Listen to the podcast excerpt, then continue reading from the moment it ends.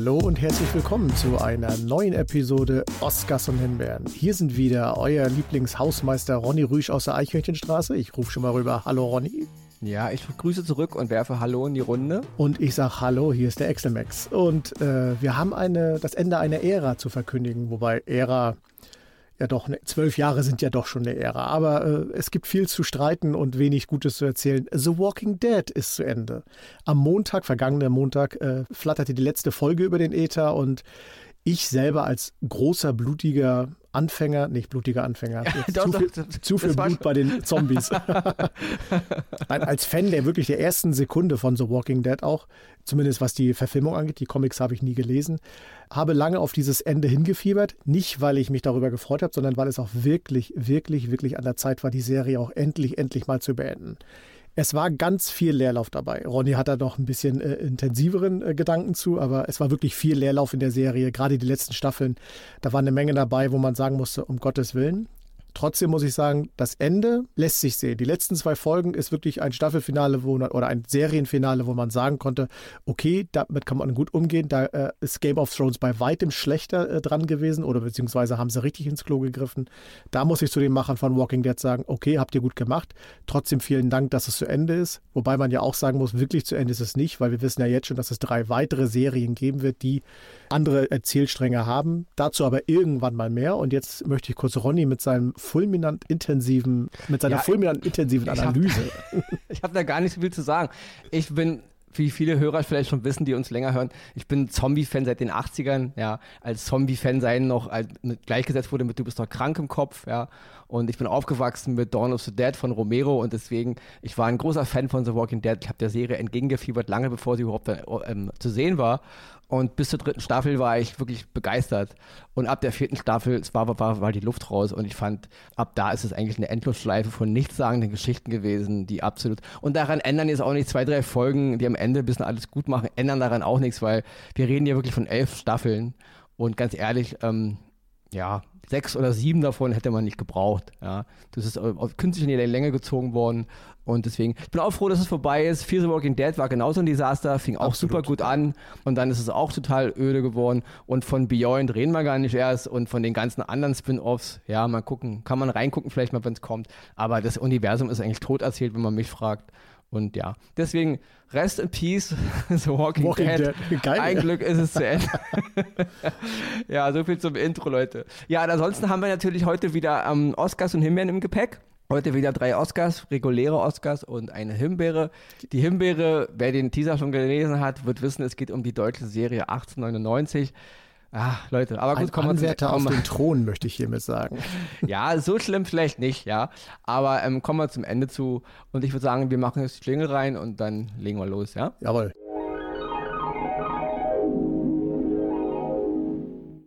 Den ersten Oscar, den ich diese Woche im Gepäck habe, ist ein Film, der ist auf Netflix zu sehen. Der Film heißt Das Wunder, The Wonder im Original. Es ist ein Historienthriller nach dem gleichnamigen Roman von Emma Donoghue. Ja? Die Regie hat der chilenische Filmregisseur Sebastian Leleu geführt.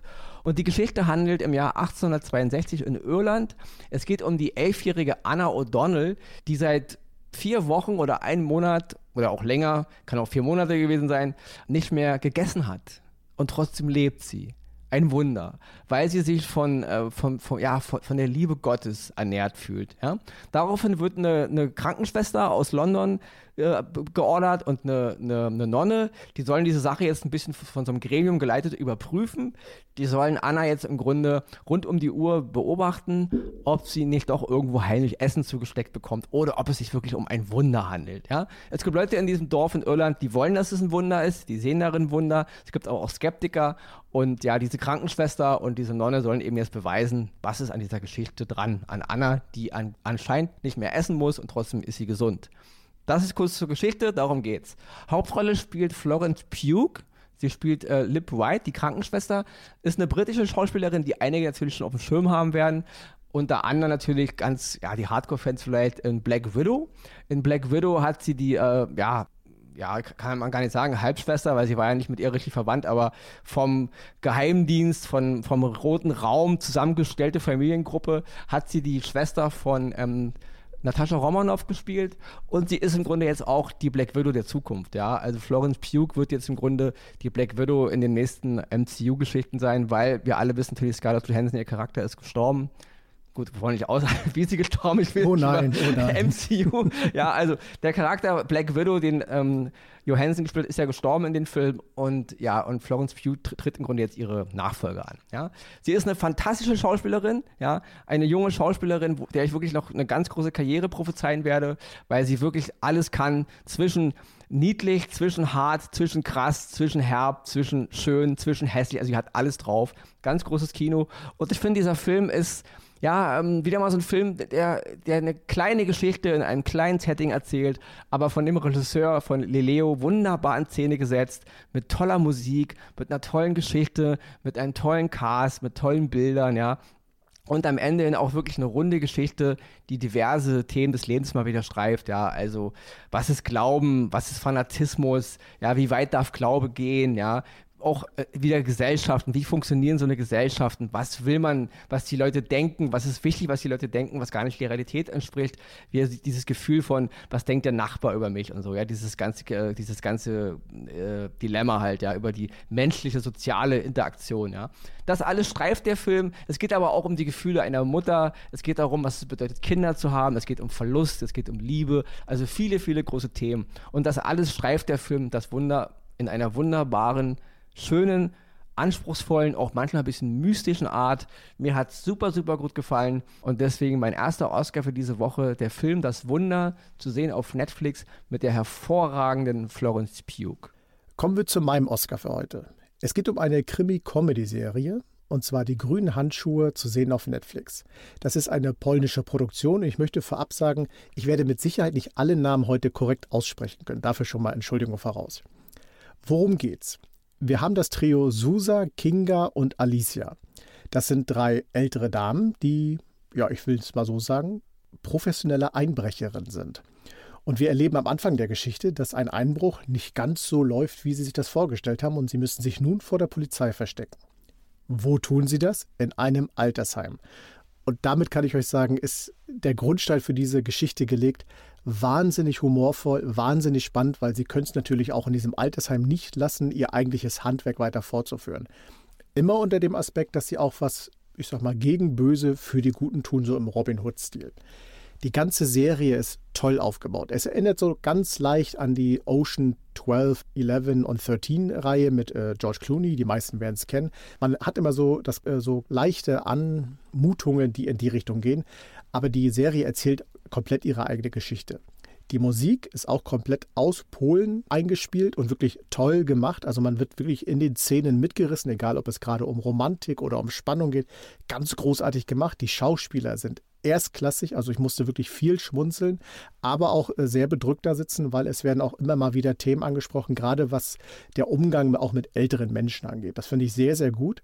Und im Großen und Ganzen, ach so, sei noch zu erwähnen, sie werden natürlich gejagt von der jungen Kommissarin Juschka. Die wird gespielt von Carolina Jeppa. Ich hoffe, ich habe es richtig ausgesprochen. Eine Schauspielerin, die ich nicht kannte, aber wo ich jetzt schon sage, der sollte man auf jeden Fall auch auf internationaler Bühne äh, die Möglichkeit geben zu spielen, weil ich finde sie großartig, wie sie diese Rolle der jungen Kommissarin spielt. Alle anderen Schauspieler aber auch, wie gesagt, erste Klasse. Ich kann es euch nur empfehlen, es ist mal was völlig anderes. Normalerweise ist das eher eine Serie, die Ronny vorschlagen würde. Es ist halt eine äh, ja, europäische Produktion, aber total toll gemacht. Wirklich sehr humorvoll, sehr spannend, sehr viel Liebe ins Detail in den Situationen reingebracht und im Großen und Ganzen eine Story, wie ich sie so noch nie quasi erlebt oder gesehen habe und wirklich einfach mitreißend ist. Es sind acht Episoden, die gehen immer jeweils eine halbe Stunde, das kann man gut weggucken. Mein Oscar für diese Woche, die grünen Handschuhe auf Netflix. Übrigens eine Empfehlung vom Synchronsprecher Arndt Schmöhle, mit dem ich letzte Woche ein längeres Gespräch hatte. Grüße gehen raus. Und ja, schaut einfach mal rein. Ihr werdet viel Spaß haben. Ich verspreche es euch. Das sind genau so eine Formate, wofür die Streamingdienste geil sind, weil das sind nämlich so Serien, die wahrscheinlich in Deutschland nie irgendwo gelaufen wären oder wenn du irgendwo unter Ferner liefen. Aber durch die Streamingdienste wie Netflix kriegen die natürlich eine ganz breite Werbung und ja. das ist immer wieder cool, sowas zu sehen. Nicht? Ja, damit komme ich dann zu meinem zweiten Oscar und auch das ist eine Serie. Es sind sechs Folgen. Momentan ist es eine Staffel, aber es soll wohl auch noch eine zweite und eine dritte Staffel geben. Aber aktuell ist es eben nur eine, ich kann es jetzt nicht sagen Miniserie, weil sie wird eventuell fortgesetzt. Es geht um die britische Drama-Thriller-Serie The Devil's Hour die, die Stunde des Teufels heißt es bei uns. Ich hätte es eher übersetzt in des Teufels Stunde, finde ich irgendwie ein bisschen cooler, ein bisschen lyrischer, aber gut. Die Stunde des Teufels. Zu sehen auf Prime Video. Gemacht ist die Serie von Tom Moraine. Und ähm, ja, ich muss mal wieder sagen, das ist eine dieser Mystik-Serien mit ein bisschen, ja, wie soll man sagen, Suspense ein bisschen Rätselraten, wo ich von Anfang an dachte, ja, das packt mich, ja. Sie ist jetzt nicht ganz, sage ich mal, sie ist nicht ganz auf hohem Niveau. Wir kommen gleich noch zu 1899. Die ist natürlich optisch und stylisch absolut High-End, ganz, ganz klasse, ja, also 1899. Diese Serie ist jetzt optisch nicht ganz so High-End. Sie ist ein bisschen, hat ein bisschen was Altbackenes oder auch ein bisschen was Fernsehmäßiges, ja, also so wie man halt für TV früher, ja, Serien gemacht hat. Ändert aber nichts daran, dass die Story mich gepackt hat, ja, die Art, wie es gemacht ist. Nur kurz zur Geschichte. Ähm, der Charakter Lucy Chambers gespielt hervorragend, gespielt übrigens von Jessica Wayne, eine britische Schauspielerin, die ich wirklich mal ganz, ganz, ganz toll loben muss. Hat mich absolut umgehauen in ihrer ganzen Art Performance, in ihrer Wandelbarkeit. Also eine ganz, ganz tolle Schauspielerin. Und dieser Charakter, den sie spielt, Lucy Chambers, wacht jede Nacht Punkt 3.33 Uhr auf, weil sie Albträume hat. Weil sie sich an irgendwas erinnert, was mal war oder was mal sein wird und alles ist komplett verwirrend. Dazu kommt noch ihr Sohn, der auch immer eine Art Schlafwandelproblem hat, ja. Und dann geht eine Geschichte los, mysterisch, geht um eine Mordserie, geht um verrückte Dinge. Und am Ende ist es wirklich eine Story, wo ich dachte, Alter, das hat mich mal echt gefesselt. Und hier bin ich auch wirklich gespannt, wie es weitergeht, weil ich bin, ich kann nicht viel spoilern, aber es hat viele The Themen gestriffen, die mich, die mich als Ronny Röhl schon immer, auch als Kind schon gefesselt haben und ganz, ganz groß. Also The Devil's Hour zu sehen bei Prime Video. In der Hauptrolle Jessica Wayne. Ich muss noch kurz zu Peter Capaldi wechseln. Peter Capaldi kennen die meisten natürlich als die zwölfte Inkarnation des Doctor Who in der Serie Doctor Who. Und ähm, ganz krasser Side-Fact ist noch, Peter Capaldi spielt hier im Grunde, ich sag mal so, den Bösewicht den Antagonisten. Ja, also sehr dubios, sehr undurchschaubar. Peter Capaldi war aber auch damals auch im Gespräch für die Rolle des Benjamin Sisko. Ja, in Deep Space Nine. Also fand ich einen interessanten Fakt, weil das ist immer krass, wenn man so rückwirkend hört, wer es auch hätte werden können. Natürlich für uns, für, für Exo und für mich und für alle Star Trek-Fans da draußen ist Avery Brooks Cisco, das ist, das geht darüber, das kann man gar nicht ändern jetzt. also ähm, jetzt aktuell nach der Picard-Flaute der coolste Charakter im Star Trek-Universum und eigentlich schon immer mit Picard auf einem Level irgendwie gewesen, aber jetzt auf jeden Fall unumschlüssig der coolste, der beste, ja. Egal, aber Peter Capaldi hätte ihn aufspielen können, interessant, ja. Die, die ganze Welt kennt ihn natürlich als Doctor Who und der spielt halt hier in dieser Serie The Devil's Hour den, ja, den Schurken, aber guckt euch das selber an, um da ein bisschen euch eure, eure eigene Meinung zu bilden. Also für mich auf jeden Fall sechs Folgen habe ich in einem durchgesuchtet. Ja, ich wusste nicht, was mich erwartet. Absolut geflasht. Wie gesagt, Leute, handwerklich nicht High-End. Ja, es ist, wie ich schon sagte, altbacken, aber dennoch eine Geschichte, die mich gepackt hat, mitgezogen hat. Und hier denke ich wirklich mal, ja, zweite, dritte Staffel, wieso nicht?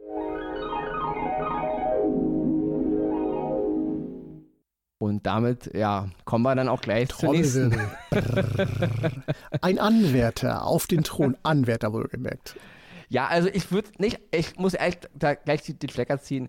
Anwärter auf, den, auf die absolut krasseste Himbeere ist es nicht. Okay, ja? Glück gehabt. Das Problem ist, also wir kommen jetzt zu der Serie 1899. Zu sehen auf Netflix, aktuell acht Folgen, eine deutsche Mystery-Thriller-Dramaserie von Jantje Friese und Baran Bo Adar. Wir alle kennen sie. Es sind die kreativen Geister hinter der deutschen Serie Dark. Die erste deutsche Serie, die halt für Netflix in Deutschland produziert wurde und auch gedreht, ja. Also 26 Folgen, drei Staffeln, international gefeiert als eine der besten Serien, die es je gegeben hat, ja wir wollen heute nicht über Dark reden. Ich bin mit Dark nicht auch in allen einverstanden, aber ich bin immer froh natürlich, wenn Deutschland sich ein bisschen entwickelt und wir auf, auf nächstes Level springen und nicht immer dieses Ganze. Deswegen, ich bin über jeden kreativen Geist da draußen froh, der mal was anderes machen will. Ja? Und äh, Friese und Boada haben eben jetzt ihre nächste Serie bei Netflix 1899. Ja? Und natürlich ist der Hype groß, ja. Also man erwartet natürlich viel. Und, und ähm, ich persönlich hätte Ihnen geraten, macht jetzt nicht schon wieder das Gleiche. Also versucht jetzt nicht Dark zu toppen, indem ihr im Grunde Dark kopiert.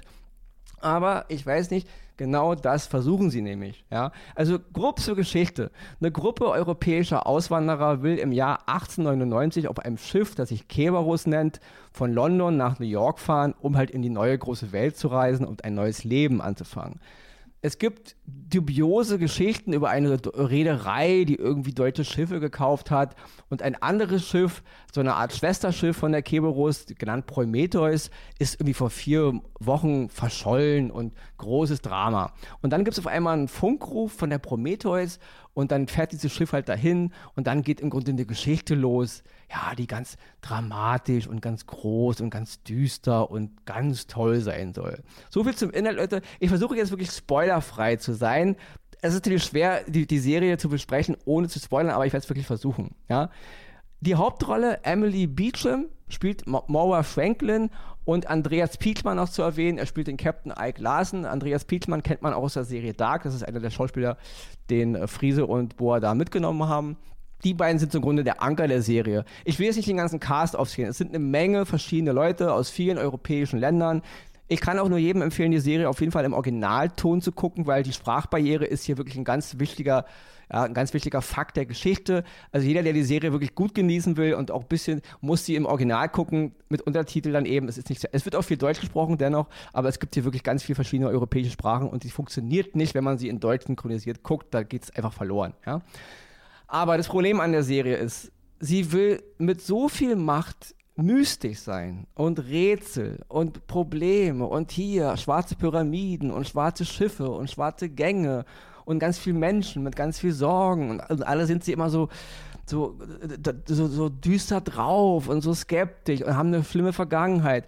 Und damit fängt die Serie an. Nach zwei Minuten hast du schon so viele mystische Dinge gesehen, dass ich denke, Leute, so macht man das nicht. Das ist Unterhaltungsniveau auf Facebook, Instagram-Niveau. Ja? Oh, die Leute haben keine große. Es wird ja immer davon geredet, dass ähm, die beiden Macher, also Friese und Boada, so langsam erzählen und so, so, so eindringlich und sich Zeit lassen. Ja, das tun sie natürlich, weil man ganz ehrlich sein muss. Diese acht Folgen hätte ein Klassiker wie The Twilight Zone in einer Episode erzählt. Ihr bauscht im Grunde ein nichtssagendes Thema, was man auch in einer Stunde erzählen könnte, auf acht Folgen aus. Und es, es hat keinen Mehrwert, ja. Also ganz grob, man sieht im Grunde acht Stunden lang Leute durch dunkle Gänge krabbeln, Schächte und Luken entdecken, durch die sie krabbeln.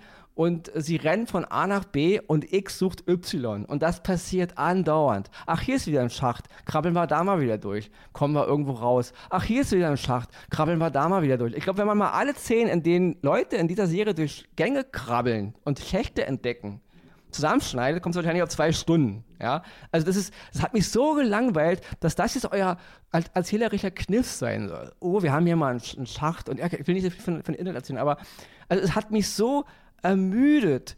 Rätsel, oh, Pyramide, ein komischer Schalter, ein komischer Kasten, Kabel in deiner Wand, die irgendwas machen, aber null Story null Story. Protagonisten, die mich null packen. Also Leute, ich muss mal ganz groß ausholen zu den ganz großen Highlights. Ich bin mit Mystery-Serien aufgewachsen, ja. Ganz angefangen natürlich Serien wie The Twilight Zone, die alten Klassiker, ja, aus den 50er, 60er Jahren. Twin Peaks noch zu erwähnen. Das war Mystery. Natürlich Lost. Ich habe Lost das Ende gehasst, aber dennoch. Also, liebe Frau Janke Friese und Herr Baran Boada, wenn ihr gute Unterhaltung machen wollt, der Schlüssel dazu ist, dass man die Charaktere auch irgendwie mögen muss oder es muss, man muss Interesse daran haben, was mit denen passiert. Guckt euch mal bitte die ersten drei Folgen von Lost an. Das Mystische in Lost war so nebenbei und so schleichend. Das war gar nicht der Hauptaspekt. Die Charaktere haben sich in unsere Herzen geschlichen. Deswegen haben wir Lost so geliebt. Derselbe Grund sind die X-Files, also die X-Akten. Äh, die Charaktere haben uns begeistert. Dass es alles mystisch war, war nach oben drauf. Hat die Fans natürlich angesprochen, hat Spaß gemacht. Aber bei Dark ging es mir schon genauso. Ich mochte keinen Charakter aus Dark. Und ich mag auch keinen Charakter aus 1899. Die lassen mich dermaßen kalt. Die sind so uninspirierend und so so, ja, ob die sterben oder nicht, ist mir komplett Latte. Und wenn mich die, Charakter, wenn mich die Charaktere nicht fesseln, ist mir auch ihr Schicksal Latte. Und acht Folgen, einfach nur Rätsel, Rätsel, düster, schwarze Pyramide, schwarzes Schiff, düster, Junge, der komisch guckt, Hauptcharakter, der komisch guckt, noch ein Schiff, nochmal dunkel, ein Schacht, ein Kabel, Leute. Und es war mir nach zwei Folgen klar, worauf die Reise hinausläuft. Und das Ende ist, Ende wohlgemerkt, Cliffhanger natürlich, wir machen eine zweite Staffel und eine dritte natürlich und eine vierte, wenn es geht. Das ist so altbacken. Und ich kann jetzt leider keine Genregrößen heranziehen, weil ich da nicht, nicht, nicht spoilern will, die diese Geschichte schon tausendmal besser erzählt haben. Also wirklich, wenn man schon sowas macht, Leute, dann macht euch einen Kopf. Es wird so viel, auch wenn man mal dieses Making-of, es gibt auch ein wunderbares Making-of bei Netflix, wo man ja die, die, ähm, die Verantwortlichen reden da. Es geht um diese wunderbare Technologie. Ja, The Mandalorian, Disney hat natürlich diese wunderbare neue Technologie verwendet, wo man diese LED-Bildschirme, wo man keine Bluescreen und keine Greenscreen mehr hat, man kann jetzt da richtig drin sein. Und da wird so viel drüber gefahren. Man hat es alles nach Babelsberg geschafft. Man hat jetzt hier eine ganz große neue, oh, wir haben hier die neue Technologie. Leute, auch das mal gesagt von einem alten Mystery-Serien-Fan. Es nützt einen Scheiß, wenn eure Technologie perfekt ist. Das ist das Positive. Eure Optik ist der Hammer. Obwohl ich auch hier kritisieren muss, ich sehe immer noch, dass es irgendwie eine Bühne ist. Also ihr habt das nicht so gut gemacht wie in The Mandalorian. Man muss aber auch sagen, auch Disney hat da schon verkackt. In Obi-Wan sah es auch schon scheiße aus mit eurer neuen Technologie. Und das ist nicht die Quintessenz eurer Erfolg. Das wird, okay, es sieht technisch gut aus. Die Schiffe sahen geil aus, die Ozeane sahen geil aus, die Charaktere, also die Schauspieler sind toll, die spielen sich wirklich die Seele aus dem Leib der ganze Cast aber, an denen liegt es wirklich nicht, ja. Die spielen wirklich toll, toll, toll. Die können ja nicht wissen, an was für ein Muck sie da letzten Endes landen, ja.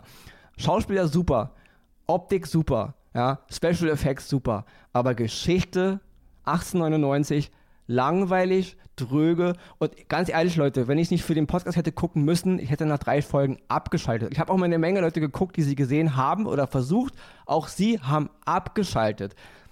Also bitte, da stimmt doch dann irgendwas nicht. Ich habe mich da echt, echt durchgequält. Und warum die Serie eine Himbeere bekommt, ist nicht, weil sie per se scheiße ist. Wer irgendwas nur müßig sehen will, nebenbei, just for fun, soll es gucken. Die Serie erfüllt durchaus ihren Zweck. Aber wenn man überlegt, dass es von Janche Friese ist, von, von Baran Odobar, die, die so gefeiert wurden für Dark, dass, dass das ihr neues Werk sein soll, deswegen enttäuscht es mich ab, genau, es, es geht wahrscheinlich um Geld, nicht? Es ist absolut enttäuschend, dass ihr nicht mehr, ihr habt jetzt diese großen Vorschusslorbeeren, ihr habt so viele Möglichkeiten und es einfach nur gut zu finden, weil es aus Deutschland ist. Wir sollen nicht immer alles schlecht quatschen. Ich kann nicht irgendwas gut quatschen, nur weil es deutsch ist, Leute. Ich würde mich wirklich, ich sehe nämlich nach guten deutschen Produktionen, aber das ist es nicht. Es gab mal eine ganz tolle Serie von ein paar, paar, paar Monaten, Skyline auf Netflix, auch eine deutsche Serie, die wurde eingestellt nach der, obwohl die Staffel eigentlich noch hätte weiter, das wurde eingestellt. Das hier wurde wird fortgesetzt, genauso wie Dark. Ja, weil man wieder international die ganze Facebook, Instagram, Guck-Sichtweise der Fans irgendwie abgreift, ja. Also mich hat es absolut enttäuscht. Und ich muss hier nochmal ganz kurz anmerken, Leute, im Jahr 1998 in der sechsten Staffel von Akte X, Staffel 6, Folge 3, gab es eine Folge, die hieß im Deutschen im Bermuda-Dreieck, im Original Zwei-Engel, Regie und Drehbuch von Chris Carter. Handelt auch auf einem Luxusliner mit Zeitreise. Die Serie geht, diese Folge geht 45 Minuten. Guckt euch das mal an.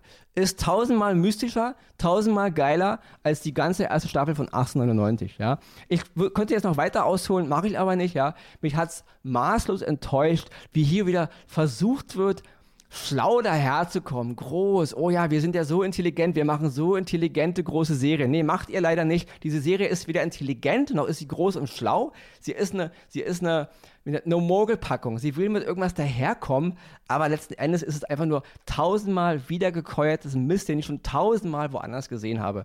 Langweilig, langweilig, langweilig. Und dann alle Leute, die sagen, ich habe die Serie gesehen und ich fand sie ganz, ganz toll.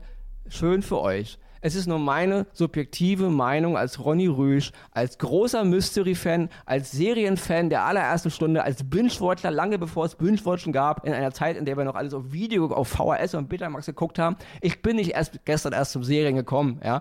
Ich war maßlos gelangweilt. Und wenn das die Zukunft ist von deutschen Mystery-Serien oder von Netflix allgemein, dann gute Nacht, ja. So viel dazu. 1899 bei Netflix absolute Himbeere, absolut mau und Strich. Ende. ja, äh, und wenn ihr wissen wollt, wie gelangweilt er wirklich war, er hat mich die ganze Reise dieser Serie äh, immer wieder mal mitgenommen und wir hatten zwischendurch immer mal wieder Kontakt. Er war wirklich gelangweilt. Also ja, doch, das kann ich so unterstreichen. Gut, wie bekomme ich jetzt von dieser äh, Langweile den Kurs Richtung Festlichkeit? Egal, der erste Advent steht vor der Tür, liebe Freunde. Und ihr da draußen seid bestimmt alles große Weihnachtsfans. Ich glaube, du, Ronny, auch. Ja, Bei mir absolut. hält es sich ja so äh, gewagt in Grenzen, aber extra für euch schmeiße ich mich natürlich in meinen Weihnachtsmantel und wir haben für euch nämlich ab nächster Woche ein, nennen wir es Advents-Special vor. Was das genau ist, dafür müsst ihr nächste Woche wieder in die Episode Oscars und Himbeeren reinhören. Ronny, möchtest du noch was Feierliches dazu sagen? Nö, eigentlich nicht. Ich bin eigentlich jetzt zufrieden. Zufrieden? Ich dachte legendär oder brachial. nein, nein, nein. Wenn wir, wenn wir wieder diese, diese Worte benutzen, dann kommt wieder die Sprachpolizei. Ach, stimmt auch wieder. Lange nichts von dir gehört. Egal. Also, liebe Leute, wir verabschieden uns an dieser Stelle. Bleibt uns treu, bleibt gesund und ja, klingelingeling, bis nächste Woche.